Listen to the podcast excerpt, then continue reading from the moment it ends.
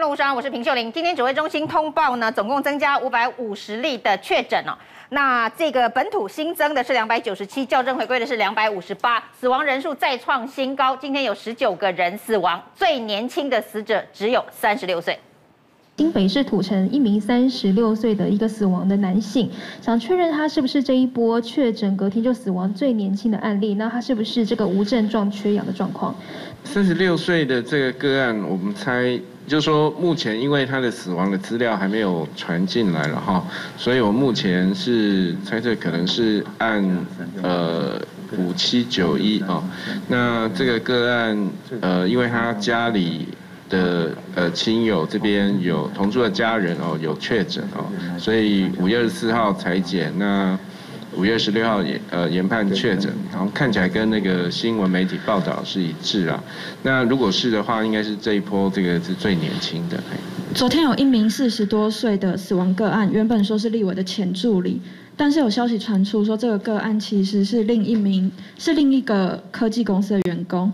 有关死亡的这个个案的部分哈，我们就针对我们今天报告的这个四十多岁的女性，就是六八二四这个个案来做个说明啊。那呃，这个个案我们据我们的呃调查是，她是呃家属是说她在五月十八号有出现。发烧跟喉咙痛，那当日去诊所就医。不过根据我们调他的健保资料，他应该五月二十号去就医了哈。那那时候诊断是急性的气管炎。那呃，他之后在二十三号、二十五号都有再到诊所就医。那到二十五号的晚上有去医院做快筛，那当时呃就是检验是阴性哈。那呃，所以我们在二十六号的时候，呃，就是他在晚上的时候，那就被发现在家里就呃躺卧在浴室里面哈。那所以有后来有有再送到医院这个急救，那呃到院前死亡。好，新北市土城一名三十六岁男子确诊新冠病毒之后呢，结果隔天还来不及送医，就已经呢倒在家里面，送医前呢已经没有生命迹象，最后不治死亡。而这起案件呢，也是全台目前呢最年轻的新冠肺炎的死亡案例。而这名三十六岁男子呢，其实家住土城当地，里长表示，其实他们一家四口都已经确诊。一开始呢，整个家呢是由妈妈和弟弟先确诊，后来匡列也同住的爸爸和哥哥，而这哥哥呢，就是这名三十六岁的死亡的患者。后来呢，这个匡列的时候，其实他和他爸爸和哥哥呢，是在星期二十四号的时候先去采检，二十号收到确诊通知，原定呢预计是二十七号要安排他们到检疫所采检以及就医，而且呢，因为他妈妈和弟弟呢事先就已经先确诊送往台中的检疫所救治，所以呢一家呢当时是剩下爸爸还有哥哥在家里面。不过呢，这爸爸当爸爸呢当时是发现了在凌晨四五点的时候，这个大儿子呢情况不对劲哦，而且呼吸。急促赶紧叫救护车，但是呢，等待救护车到场送医的时候呢，到院前已经没有呼吸、心跳，最后还是抢救无效。而这起案件呢，其卫生局表示呢，确实哦，这名男子呢是确诊了新冠肺炎，但是呢，他年仅三十六岁，也等于是全台最年轻的目前呢的死亡案例之一。而现在呢，里长呢也接获这个这样案件之后，也已经安排了卫生局呢全面要来进行消毒，邻里之间的呢整个道路都要来。消毒也让呢附近的住户呢会比较安心。以上是我们掌握到的状况。今天的十九个死亡病例当中呢，有九个都是死后确诊哦。台北市长柯文哲认为，现在 PCR 筛检的速度仍然是塞车太慢，所以台北市呢最新的政策是要把快筛阳性先视作确诊来处理。如果快筛阳性以后啊，这些去这些快筛阳性的病例，我们要想办法在最短的时间内优先做 PCR，来确定说他是真的是确诊。那我们现在临床上看起来是这样，快筛阳性的病人哦，如果他也有症状，就是有那些不管是头痛、发烧、喉咙痛、咳嗽这种有症状的，你知道哈。介绍今天节目来宾，前台大感染科医师林世璧。向你好，各位观众大家好。前立委郭正亮。大家好。国民党文传会主委王玉敏。大家好。自媒体人尚一夫。大家好。来看今天最新的疫情速报，疫情速报当然确诊的病例呢仍然是加上校正回归还有五百五十五例哦。那确诊。本土确诊两百九十七，校正回归两百五十八，仍然是非常的高。校正回归的数字持续这么高，代表整个 PCR 的检验量能还是在严重的塞车当中。到底这个塞车的状况要多久才能够改善？这恐怕对于疫情的判断跟防疫决策的决断都是有关键影响。所以刚刚我们也听到柯文哲说，台北市呢从现在开始要先把快筛阳性当成确诊来处理，加快决策的速度，加快疫调的速度，加快。框列隔离的速度，那也希望这个中央在筛减能量这一块能够再加油，持续的扩大能量，不要再塞车了。那另外来看呢，这个死亡人数呢继续攀上新高。那昨天十三例死亡，今天是十九例死亡哦，新增的曲线急速的往上走。那我们来看累积死亡的人数，到现在呢，以这波疫情以来。已经是七十八位了，那这一个曲线更是非常的陡峭。那累计死亡数跟每日确诊的死亡数都在往上攀升的状态，这才是大家最担心的。接下来呢，包括了重症的人数，现在有五百零五人哦。统计到昨天为止，张尚成说重症已经高达五百零五人，而在使用呼吸器的插管使用呼吸器的一百五十九人哦。那使用叶克膜的现在是两个人哦。那重症率很高。死亡人数持续的攀升哦，那大家当然很担心。那虽然大家担心呢，这样子的一个重症比例可能会拖垮医疗资源哦。不过另外一个值得关注的问题哦，就是在这些死亡个例案当中，我们可以看到呢，有非常多是死后才确诊。这以今天的这个十九例的新增死亡案例当中哦，居然有高达九例，我们红色的这框起来，这九例都是死亡后才确诊。也就是说呢，确诊的。这个速度呢，离他死亡来讲哦，甚至来不及在他死前就确认他是新冠肺炎的阳性的确诊者。那其中当然有一些大家比较关注的，最年轻的四十多岁，昨天也有一名四十多岁的，今天的四十多岁以及最年轻的三十六岁哦，这个还没有列入今天的统计报表当中。哎，可以看得出来，这些年轻的人大部分呢是没有，比如说这个五十岁的，他是没有慢性病史；那这个四十岁的，他也是没有慢性病史的。所以年轻人确诊死亡的主要原因跟中老年人是比较不一样。林氏璧怎么看这个数字？这么多人都是死后才确诊，这确诊我们的 PCR 做的速度是不是太慢？那以至于甚至他都已经死了，PCR 才做出来。呃，秀玲，这个应该就是柯 P 刚刚说的，他觉得快筛阳性大概，而且是有症状的嘛，有症状而且又阳性，几乎最后 PCR 很多都确诊，所以。虽然罗一钧今天也有分享一个报告嘛，吼，他他说总共是七成五啊，可是我觉得假如是有接触史、有症状的，应该那个阳性率会更高。所以就是如同柯 P 说的，可能这种已经有接触、有阳性的，大概直接当确诊处理了，吼。可是然后他死后才诊断的这件事，吼，对，比例这么高，说说当确诊处理这件事，其实也有一点心酸，因为是的话。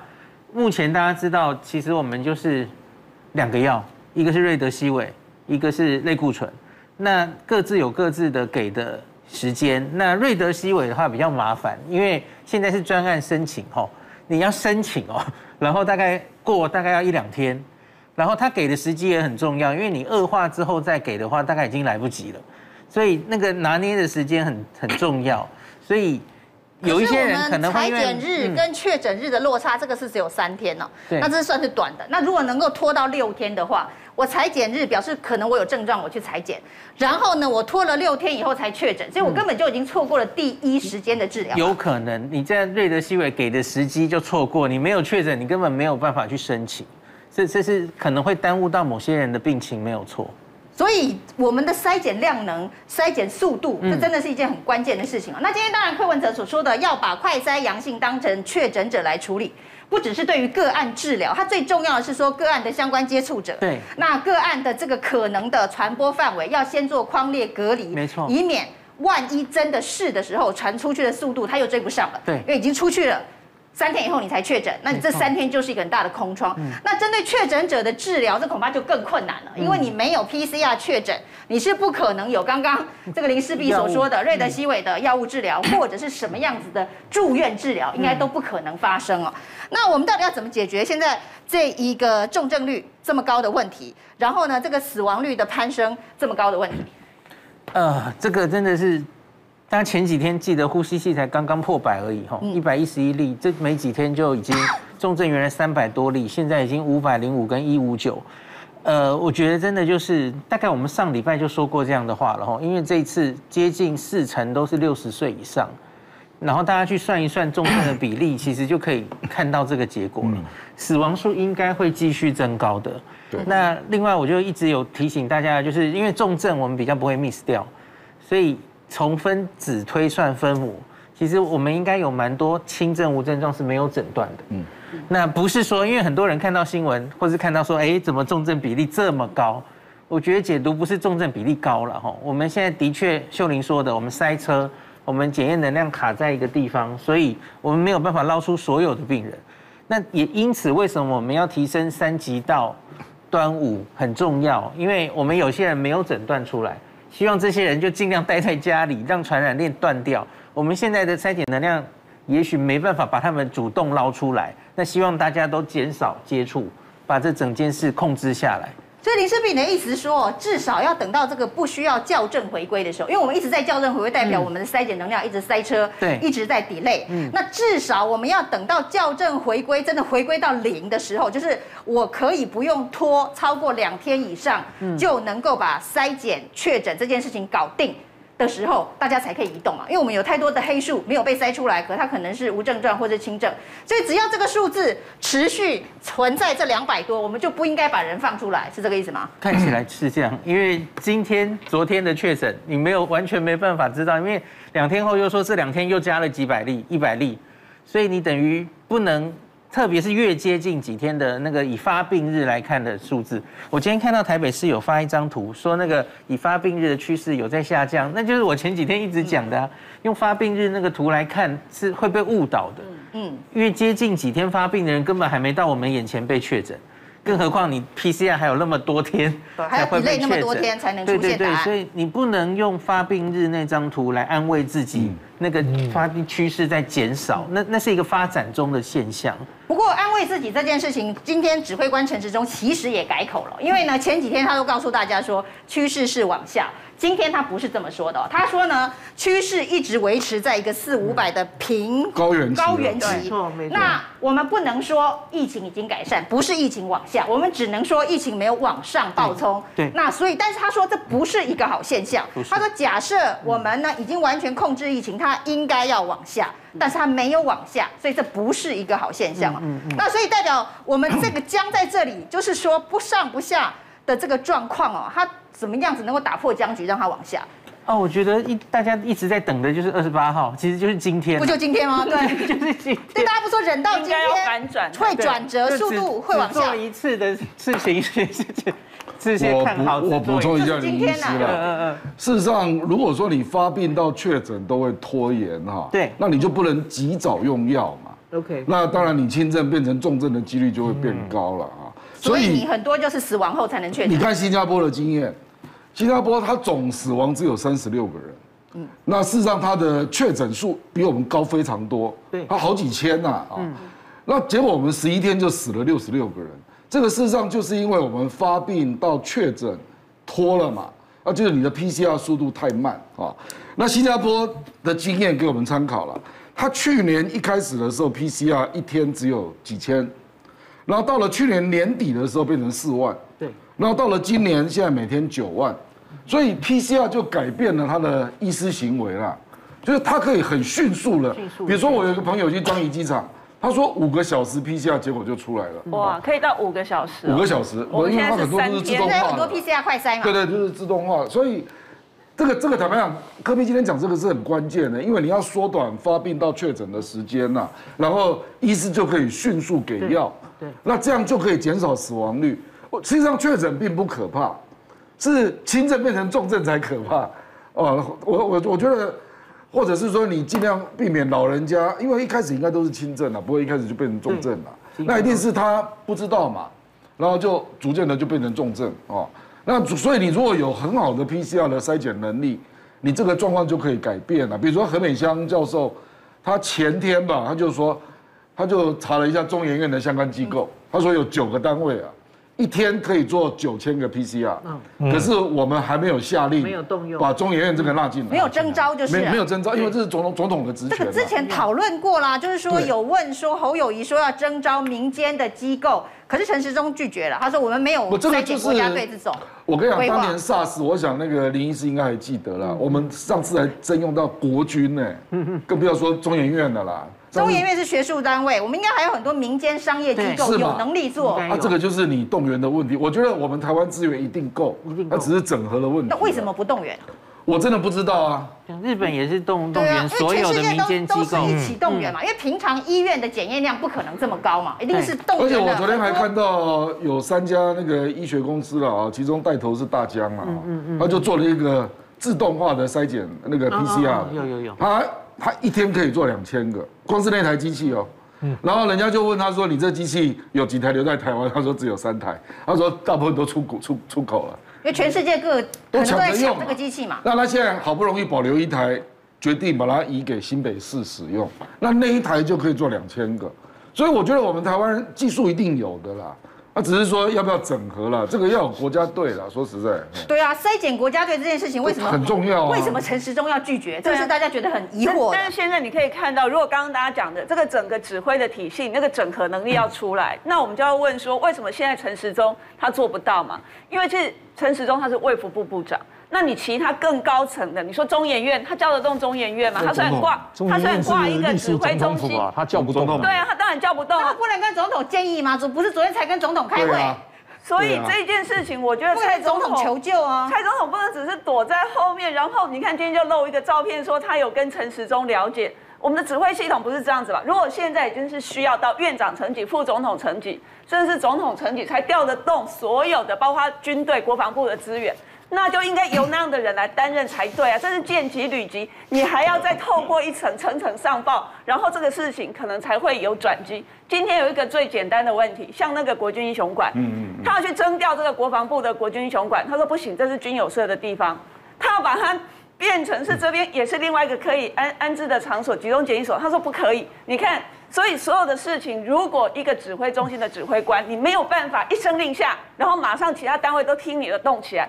那就应该要考虑是不是让层级更高的人指挥得动的人来做这个位置才对啊，要不然台湾还可以耽误吗？每天看到这些数字四五百四五百的增加，然后死亡也是一直往上增加，那个累积下来的效应是会很惊人的。我们现在连台大医院都觉得它快要崩溃了，那我们台湾的医疗体系不能让它崩溃啊！一旦崩溃之后，那后面的生病的人还需要救治的人怎么办？所以我觉得，我不知道蔡总统在想什么，就是在这件事情上，如果已经到了这个很关键的时刻，需要更高层级的人出来，为什么不站上第一线，好好的指挥，叫这些都可以出来？因为今天我有看那个记者会，好像有个媒体记者就问到说中研院的问题，陈时中也是一个不置可否，他没有办法回答。中研院实验室要不要出来帮忙的？对对啊，然后。陈时中根本没有办法回答这一题，因为中研院根本就不归他管啊，所以他没有办法拍板嘛。所以我觉得现在如果有这样子是属于指挥体系动不了的问题，真的更高层的，我觉得副总统赖清德也很好啊，他自己又是公卫专家，自己在这方面其实掌握能力也不错。他要担任过行政院院长，为什么要把他晾在旁边呢？请他出来啊，让他来指挥啊。副总统应该指挥得动国防部跟中研院了吧？不过刚刚阿亮讲到一件事情哦，就是呢，新加坡虽然看起来确诊数比我们多非常非常的多，但是他的死亡人数又比我们少非常非常的多。难道是新加坡的医术比较好？应该不可能嘛？应该不是，不是他们的医疗比较进步，所以他们死的人比较少，是因为整个流程上面，我们在筛检这一关卡太久了，治该治疗的人没办法得到治疗，该筛检的人找不出来隐形的传播链。那如果问题是这个，就应该要对症下药去处理这个，并不是我们的医疗比新加坡差嘛，对不对？呃，主要应该是看他们死亡率那么低，是因为他们就是检查量能很大，捞到很多无症状跟轻症，然后再去接触者追踪，把这些都挡住，检查够高，你才能及时的做这件事。那另外当然是去年他们面对这一整年面对不是英国变种病毒，死亡率也没那么高，这是另外一个因素了。那因为新冠目前其实没有那么明显的说你要及早给药，然后减低死亡率，没有没有，瑞德西韦没有那么厉害。目前比较确定的是重症之后给类固醇，确实可以减低死亡率。可是瑞德西韦大概就只能让你提早出院，哦对它它没有那么神效了哈。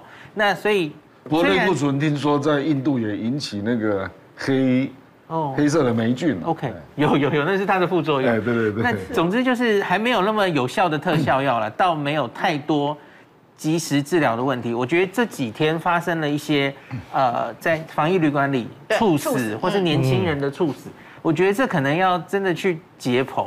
你是说三十六岁这么年轻的一个病例，他又没有慢性病，没错。那为什么会突然就暴毙？这到底是？我觉得这也有点像吼，你打疫苗之后也有发生死亡嘛，然后所以你要真的知道是不是疫苗或是病毒引起的，大概还是得解剖才会有确定的答案。我觉得不一定是病情引起的。嗯。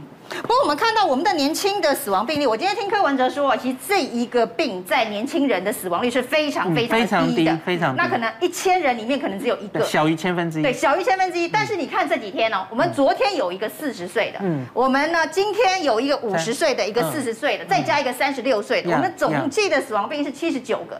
但是呢，五十岁以下的就有三到四个以上，嗯嗯，那而且都是没有慢性病。那又怎么去解读？难道是也是英国变种病毒会比较容易在年轻人人身上造成影响吗？英国变种病毒现在初步有说，因为原来大概我都跟他说，割年龄的话割六十岁，六十岁以上风险大大增加。那可是，在日本的资料的确有看到稍微年龄下来一点，比方说四十到五十九这一段，没有太老，又有点在中间的重症的比例、住院的比例有稍微增加，是有看到这个现象没有错。可是再年轻一点哦，三十九岁以下，其实真的就是。几率非常低，没有错，可是不是不会发生了。嗯哼。那今天我们看到指挥中心特别讲了这个阳性的快筛阳性啊，那最后确诊阳性之间的一个研究，那这个是要告诉大家说，这个快筛这件事情啊，它可能也会有很大的误差。那当然跟今天柯文哲决定要先用快筛阳性来当做确诊的一个新的防疫政策，可能有一定程度的关系。要告诉大家。在台北市跟新北市哦，这一个快筛阳性最后确诊的比例大概是七十五趴，新北大概是七十三趴，这跟过去的研究比起来也是比较高。但这个数字呢，大概在两周前万华疫情刚爆发的时候，万华的社区筛检站，当时柯文哲初步计算的数字是九十五趴。那后来呢，张尚淳说台大医院，台大医院是九十趴，那个时候都是属于疫情的高峰。那现在。阳性快筛阳性跟确诊率之间的关系下降，七十五跟七十三，是不是代表双北的疫情其实在某种程度上，社区的盛行率都降低了？那应该是说他开始去测那些风险没有那么高的地方，就母数拉高了嘛。原来都 focus 在万华比较危险的，就其他十一个行政区加进来，对，也去测了，所以那些人的阳性率肯定一定没那么高，就如同别的县市一样哦。然后今天罗一金说明这张图的时候，还特别说。哎，大家小心那个高雄。高雄其实是因为它针对的是有风险的密切接触者，还有有症状的，所以筛出来，哎，因为它有五十趴，对，他们母数才四个嘛，所以哦，它总总个有结果的才四件，所以其实上这个这个统计是蛮偏误的。对对对对对。那因为在台北在七十几件的结果里头来看，它的这个阳性率，像现在就是北北桃这几个地方看起来真的是盛行率有高，然后后面的夸湖其实就是。每个医院、每个裁检站阳性率还不一，有些低到六十七，有些可以到 接近百分之百。哦，有的时候可能是剥皮寮最核心的区域。对对对，所以也不一样，每个地方盛行率不一样，做的是不是都是有症状的？今天罗一军有说哈，以我们自己的资料，大概 CT 值要二十二、二十三以下，就是病毒量非常高哦，二二二三以以下，就在发病的时候，也许就是那发病的前两天到。有症状前两天到发病后，也许五天左右这样的一段时间，你才可以用快筛捞出来。那罗毅军说的这个病毒量，就 CT 值二十二到二十三，或者是更低，跟柯文哲所说的有症状跟快那个确诊阳性率之间的关系，是不是有症状病毒量就是比较高，就是属于二十二、二十三以下的？有有症状再去捞了。那可是我们常常说一句无症状感染者，对不对？对，无症状感染者的问题就是你不知道他病毒高的时候到底是哪一天，因为你看不出来。嗯，他他的确也会经历一个在呼吸道这个病毒量高起来的时间，也许就是那前二后三后十，总共十二天左右，它是可以传给别人的。可是问题是，就这外表看不出来，所以去筛他们有点像大海捞针。嗯，所以除非是非常明确的接触者。那也许有筛无症状的的好处，可是多半假如广泛的去筛无症状，用快筛的话，大概只是制造伪阳性这样子。不过今天柯文哲当然就是没有办法，中间决定啊，就把快筛阳性当成阳性确诊先来处理了，这是因为筛检能量不足的问题啊。那这里我们大家还是想要请教指挥中心啊，为什么我们不加速的去扩充筛减能量啊？那到底是有什么样的问题？是指挥层级不够的问题，还是呢指挥中心的专家们认为这件事情不重要，并不是现在最优先的次序哦？那我们待会再来讨论，到底为什么不增加筛减能量？先进广告。大家好，我是平秀玲。每个礼拜一到礼拜五，在《评论无双》的电视节目上面呢，会为您分析最新的时事新闻，深入的追踪。加入我们《评论无双》YouTube 频道的会员，专属的影片，专属的徽章。不散哦。柯文哲呢决定要把快筛阳性先当成 PCR 阳性来处理哦，因为呢框列速度的问题，框列速度决定对应策略哦。那这件事情也是非常不得已，因为筛检能量不够，没有办法呢让 PCR 确诊跟实际的确诊在同一天发生哦，最长 delay 到六天，那两三天都是很正常的。那为什么台湾不能有筛检国家队哦？上公，动不动就听国家队，这是一个很奇怪的事情啊，因为。就像刚才谈的啊，那个高流量的呃检测机器，台湾本身就有在做啊。问题是，是出口国都出口啊。那为什么国内里面在因应这样的状态的时候，没有优先考虑到把这些机器留下来？当初我们口罩可以留下来。当初我们防护衣可以留下来。当初很多东西，疫情一开始，只要行政院用一个征收，征收就全部过来了。但是问题是，之前大概我们过了太平年，过了一年，那一段时间，我也不得不说，我们的呃政府在防堵上面是奏效的。哦，那时候一直在防堵是奏效。那时候有在考虑到社区大规模传染后要如何处理吗？并没有嘛。如果有的话，我们现阶段的筛检能力就不会是这样，而不是前这个礼拜初才宣布说要补助各大医院五百万，开始要买高流量的吗？嗯，高流量的吗？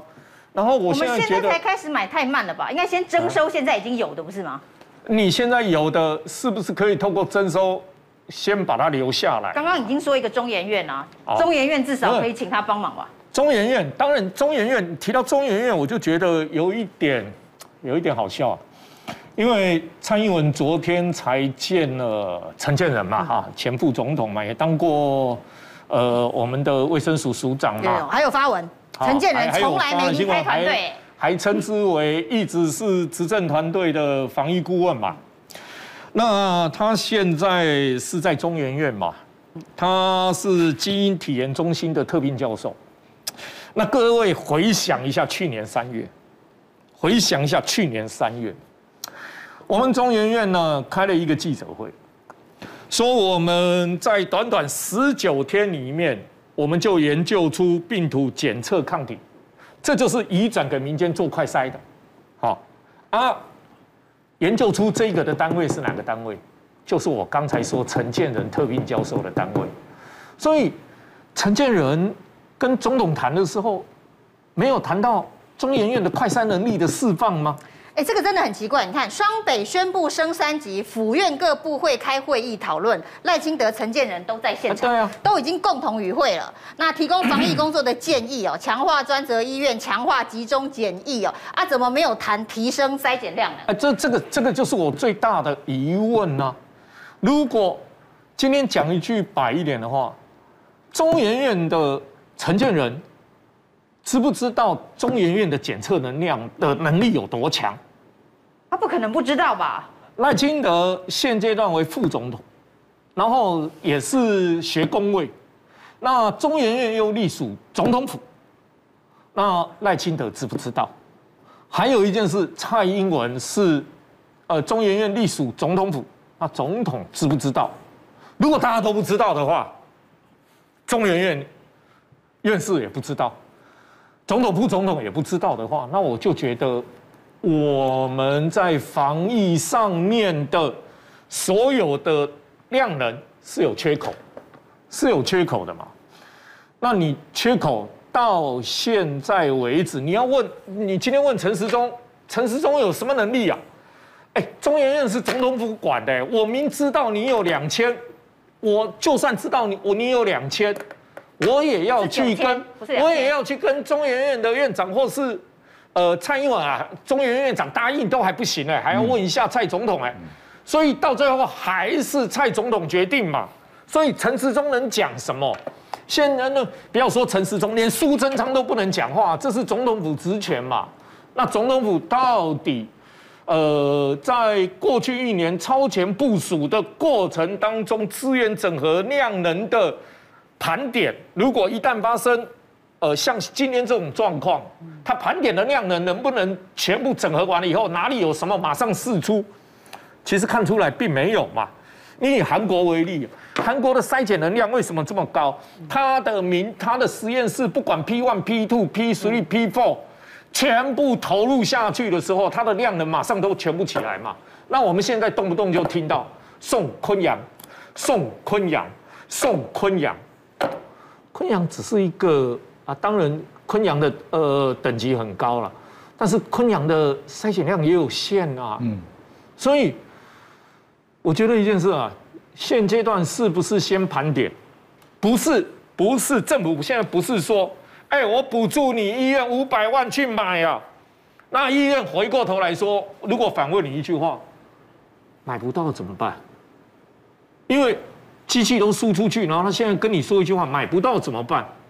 哎，这个不是中央政府里面，你必你有公权力，就以口罩、防护衣当初你都可以征收的过程当中，你有强制力。你现在的做法不应该只是给钱，我补助你五百万哦，你去买。那应该是用鼓励的方法。那如果鼓励你去做这件事，那如果经济部去呃对这一些。产业去做调查，现行的机器有多少？是不是可以现行用强制手段先让它留下来？然后呢，马上送到医院去，马上那个量能的扩充啊，那一台机器，刚才阿亮说两千了，有的平均大概都有一千以上了，一天做一千以上。如果机器留下来，各大医院不用了，各大教学中心或什么样，教学中心跟。下一级的中心每一个都有一台的话，那我们一天的扩充能量大概是现在的几倍起跳。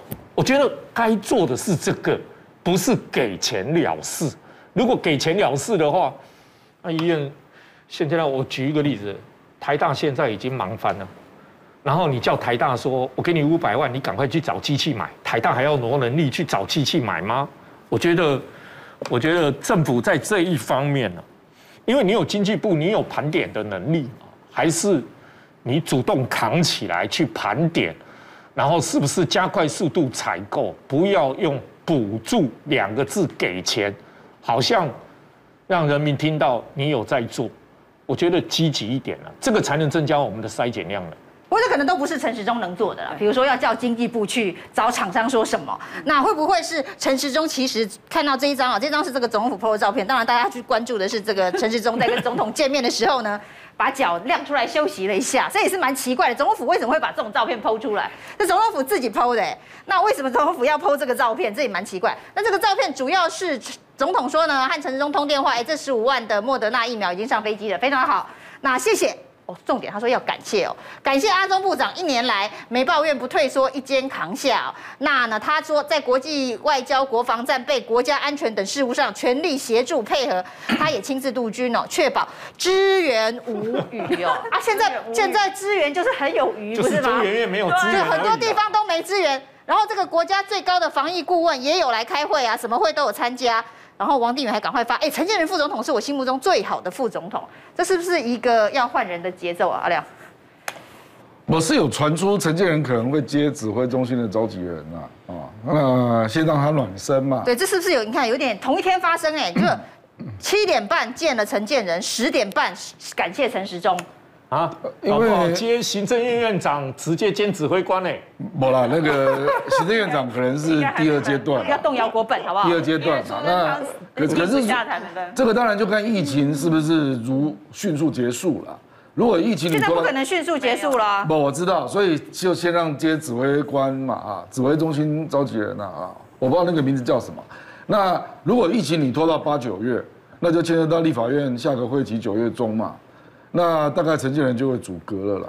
那就表示说，这个就是一个疫情内阁了嘛？那就是指挥的好就去阻隔嘛，是这个意思吗？就先来指挥，呃、指挥的好就去阻隔。这两个逻辑都成立了，指指挥的好，疫情就结束，那他也立功啊。嗯。那他也是接阁魁啊。嗯。那如果说疫情不好控制，继续蔓延扩散到九月。那我看这个阁揆也非下来不可了啦。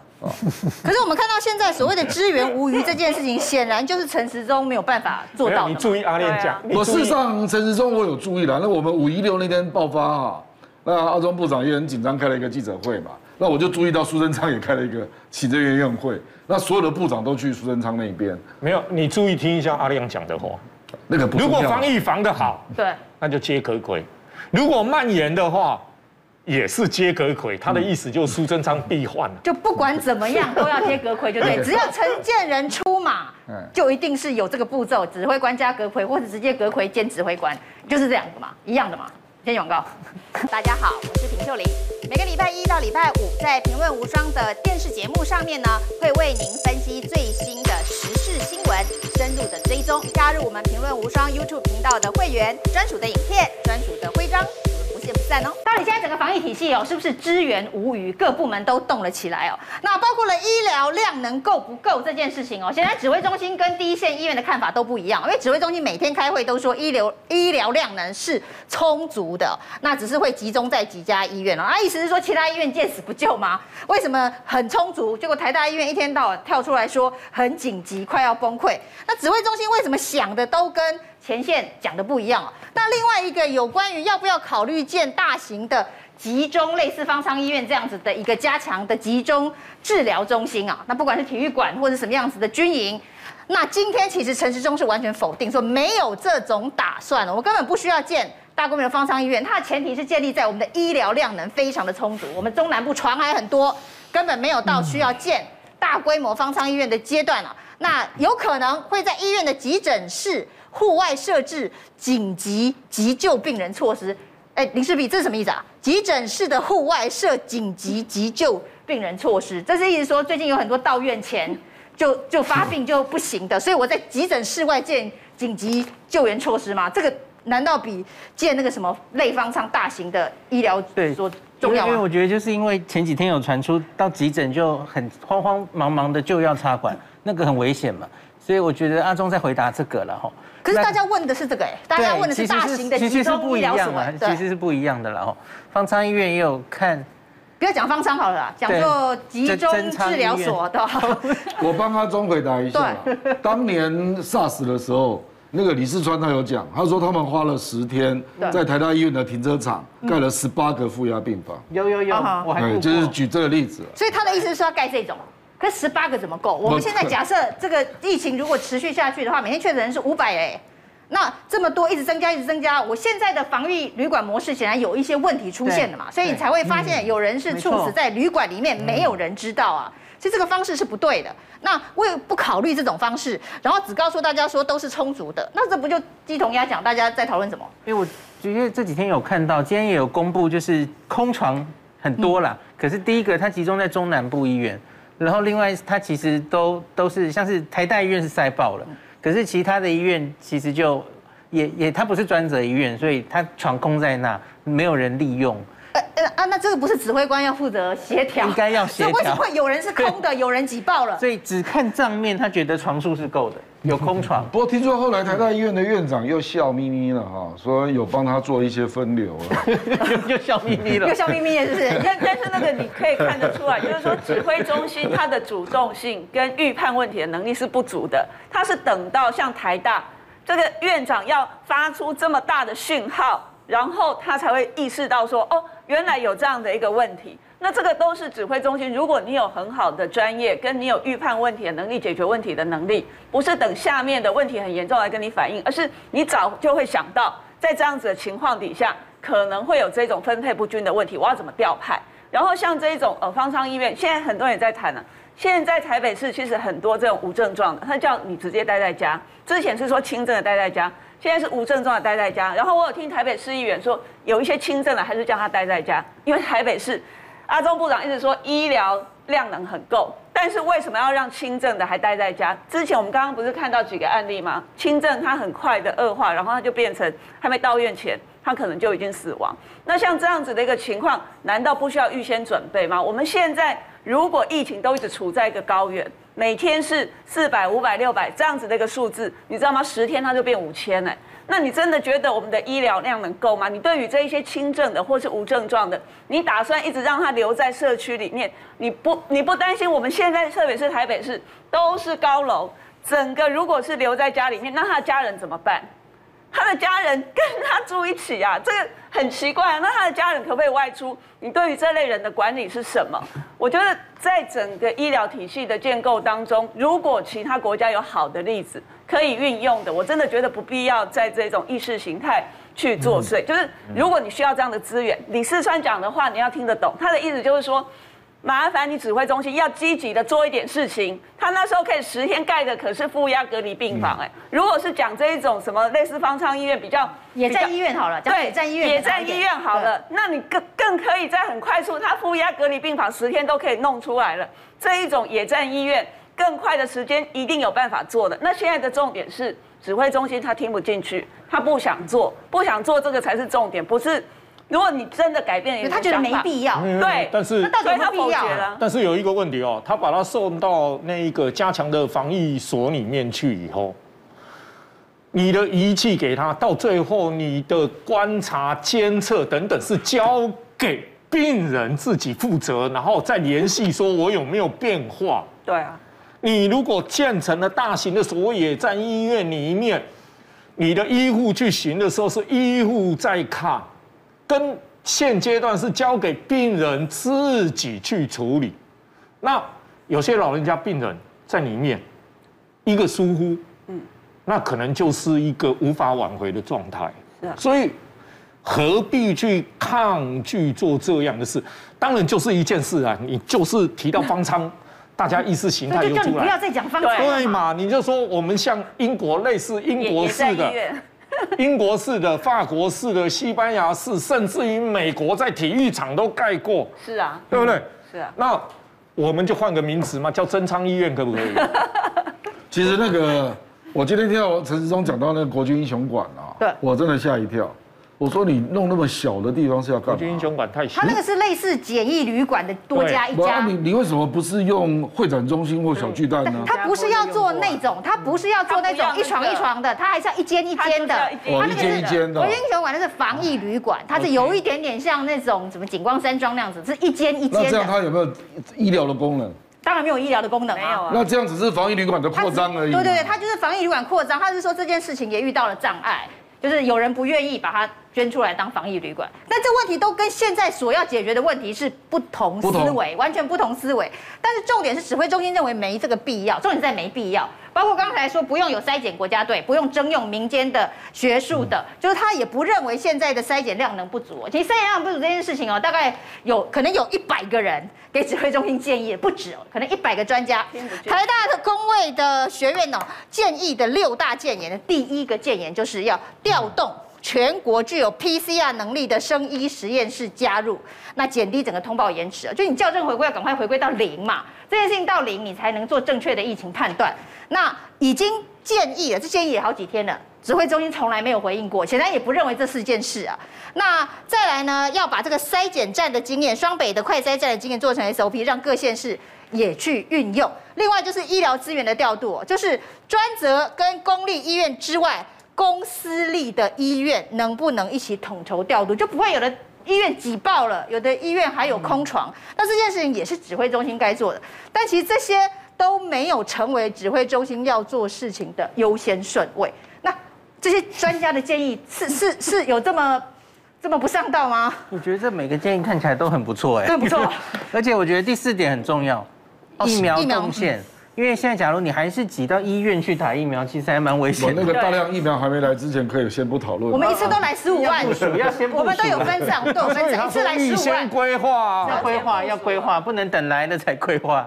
对，因为特别说不是说六月就会有两百万剂，不是说不能一次来这么多嘛，一次一定要来十五万、十五万，这样子才会按照顺序。没有啦，我们六月那个会来蛮大量，会来蛮大量，的确蛮大量。而且日本现在真的在考虑要买 A G 对，这这个好消息，就我可能会很大量哦。会很大量，因为后面多了一千九嘛。从日本那边的对，对日本那边的记者听到哈，他们的一点二亿剂里面其实有大概我不知道数字对不对哈，大家参考一下，六千万剂已经是现货在日本。啊。那其他他们是主要第一三供的熊本厂会授权制造自己日本国产 AZ，那那个是后续的。对，那所以他们在讨论要给台湾多少？他现在的 AZ 疫苗不是自己日本制造，不是，现在是原厂的，是原厂，是从英国来的。那我不知道，是欧洲或是哪里？我现在比较担心，因为 AZ 在深圳有一个厂，万一他是深圳厂的怎么办？没有，日本不会用深圳的吧？AZ 韩国也有厂，对啊，还有韩国厂，还有印度厂，还有深圳厂。日本日本不会用中国的。哦，好，那最好是，不然到时候这批 AZ 疫苗又会发生争议哦。不过我真的觉得哈，真正的症结点是在于对疫情后趋势的判断。OK，因为有一些人就认为说，可能那个确诊率不会那么高啦，所以你即使塞很多，像柯文哲可能一副要大塞的样子嘛哈，那大概除了万华区跟文山区之外，那他们可能就会判断说，其他十个区可能没那么确诊率都很低了。所以，所以这个就是一个判断的问题。但是现在大家在等的是说，假设认为这个疫情真的已经趋缓，我们都还没看到那个转折线，那个线到底在哪里？那个线现在都是平的嘛，所以代表说我们并没有把隐形的传播链完全都防住了。那就是还还有第二个判断，这个真的就是很大争议了。就是你认为隐形传播链或未未未知感染源呐，有多少人啊？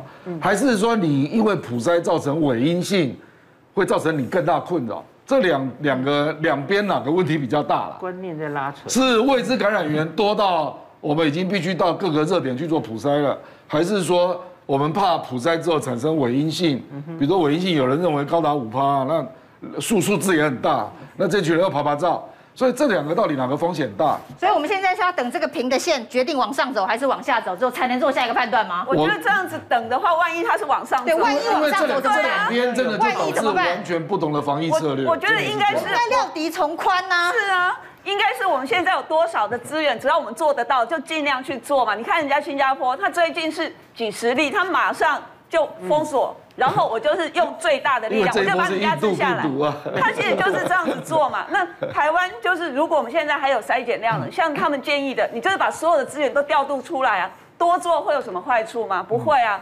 是我们做得到的，就去做。做了就一定要搞野战医院了，因为要有地方放。嗯，那就做啊。就是说做不做这件事情要配套这件事情。对对对。那因为现在不想做这件事情，所以也不要做。对对，这两个是联联动的。那但是它如果产生风险，谁要负担？所以现在就在赌啊，赌这个线如果这样子下来就没事了。对啊，万一这个线上去了再来说要不要做这个？但疫情是可以赌的吗？如果他是用赌的，觉得说一定不会往那个方向去，就像之前。